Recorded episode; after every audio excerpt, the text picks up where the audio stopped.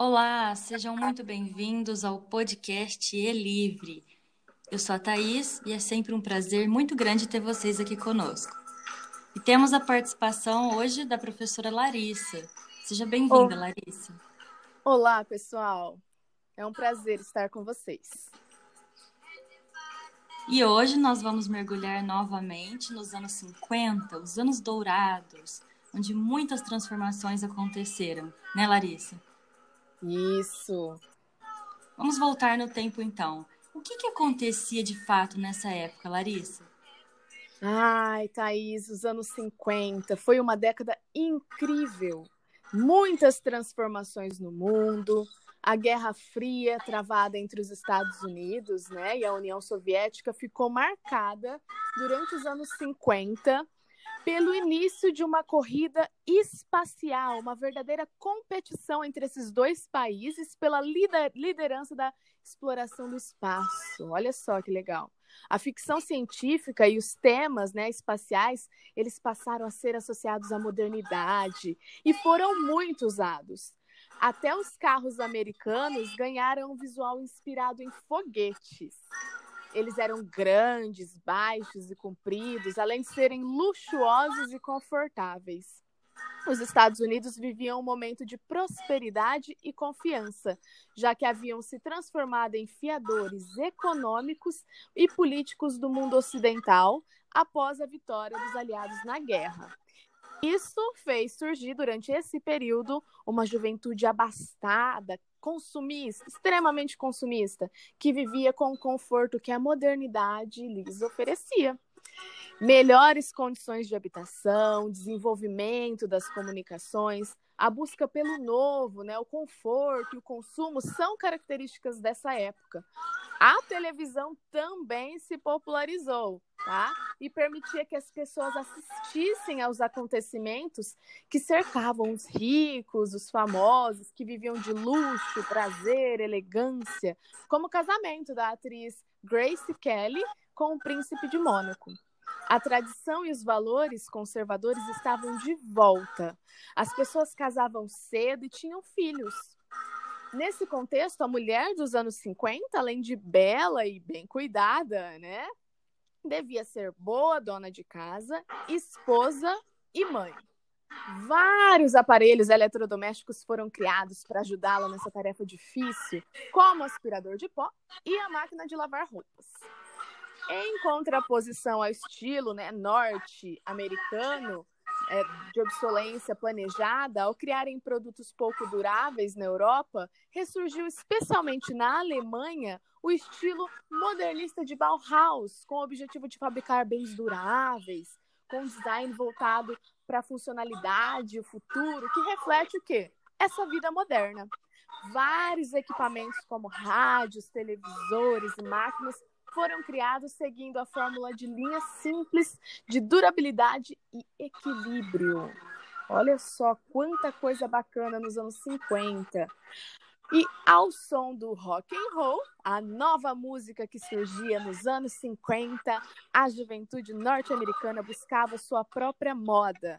Assim, apareceu a moda colegial, que teve origem no sportswear, né? As moças agora usavam, além de saias rodadas, calça cigarrete, que tem até hoje, até os tornozelos, né? Sapatos baixos, suéter e jeans. Olha só quanta coisa bacana, né, dos anos 50. Todas essas informações foram tiradas do almanaque Folha nos anos dos anos 50, tá?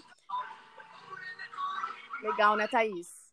Muito legal. Quanta coisa marcou essa época, né? E é nesse cenário que aparece a Feira de Utilidades, nome que Clarice Lispector deu às suas colunas. Sob o pseudônimo de Ellen Palmer, as publicações dela saíam no jornal Correio da Manhã, que na época era um dos jornais mais lidos no Brasil. Essa feira de utilidades, pessoal, era patrocinada por uma marca de cosméticos chamada Pounds, e por isso era voltado para o público feminino, para as mulheres leitoras. Os textos traziam dicas, receitas, aconselhamentos às mulheres solteiras e casadas. Na verdade, havia uma gama de assuntos, né? Mas todos giravam em torno de assuntos de mulher, como moda, beleza, maquiagem, decoração de casa, etc.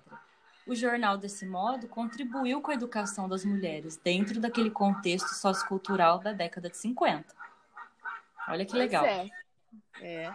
E nós, né, compartilhamos com vocês algumas dessas colunas, como pílulas literárias. A ideia é que conheçam a imagem da mulher desse período que percebam o que, que mudou, né, de lá para cá, os estereótipos que ainda perduram durante, nesse universo feminino. E que também vocês se divirtam com essa colunista, com essa conselheira que é puro encanto. Senhoras e senhores, com vocês, Ellen Palmer. Olá, senhora Palmer, seja bem-vinda. Larissa, querida, Deixemos as cerimônias para os momentos oportunos, por favor. Somos amigas. Sua melhor amiga de todas as ouvintes. Prometo que o que for dito aqui ficará entre nós. Só nós. Opa!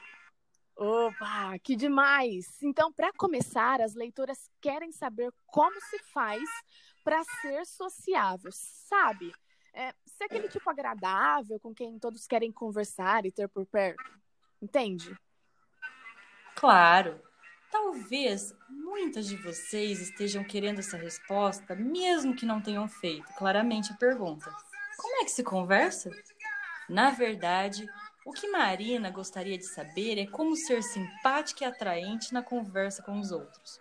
Pois um dia desses conheci uma moça, Silvia, que é o que se pode chamar de sucesso social. Eis o que notei no seu modo de conversar, no seu modo de contato com os outros. Primeiro, ela não se vangloria a respeito de si mesma, de sua família ou de suas relações. Segundo, ela abstém-se muitas vezes de dar a sua opinião quando vê que esta vai ferir alguém. Terceiro, não comenta os problemas pessoais dos amigos que estão ausentes. Quarto, não força um assunto, evitando o artificialismo de perguntas assim: Que livro você está lendo atualmente? Não, não ela é mais natural, mais próxima da naturalidade. E, e nesse sentido, ela busca ser é, mais coerente com a sua fala. Uh, depois, não faz perguntas diretas sobre a vida da pessoa. Toma parte nas discussões amigáveis, dando a sua opinião. Não hesita, às vezes, em tomar iniciativa de iniciar uma conversa demonstra interesse pelas atividades dos outros. E quando fala, ah, quando ela fala, ela olha diretamente para o seu interlocutor. E por fim, ela procura assuntos agradáveis, construtivos, claro. Ótima, ótima resposta. Levar para a vida isso, não é verdade? Com certeza. Bom, outra pergunta. Uma leitora diz que vê muitas mulheres dizerem que fazem isso e aquilo, desde a modelar um vaso de argila até fazer um lindo colar para usar à noite.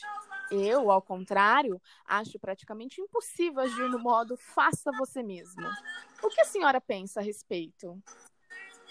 Ah, Larissa, a maioria das coisas impossíveis são impossíveis apenas porque não foram tentadas. Quanta coisa você não faz apenas por timidez ou medo? Você já experimentou pintar paredes? Pois acredite ou não, não é necessário tirar curso. Só um curso de confiança em si mesma ajudaria, pois confiança é o que lhe falta.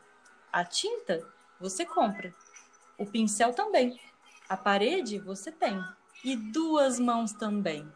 Por incrível que pareça, você é dona dos instrumentos necessários. O que falta mais? Um pouco de ousadia e vontade de se divertir e de economizar. verdade, verdade. Nesse momento eu lembrei que eu pintei uma bancadinha de maquiagem aqui pro meu quarto sozinha. Eu mesma lixei e pintei. Olha aí, já é um começo, né? Claro, com certeza. Isso aí, Larissa. Bom, eu aproveito este podcast e compartilho uma frase com vocês, ouvintes, da escritora Clarice Lispector, muito pertinente, aliás, para a ocasião. Olha só, ela diz assim: Renda-se como eu me rendi. Mergulhe no que você não conhece, como eu mergulhei. Não se preocupe em entender. Viver ultrapassa qualquer entendimento. E é isso aí, né? A gente acredita que a literatura é exatamente isso: um mergulho profundo e intenso, como os textos que compartilhamos aqui com vocês. Se curtiram, vocês podem continuar lendo todas as colunas da Ellen Palmer e mais outras no livro Correio Feminino de Clarice Lispector. Um abraço a todos, espero que tenham gostado e até o próximo podcast. Um abraço, pessoal. Até mais.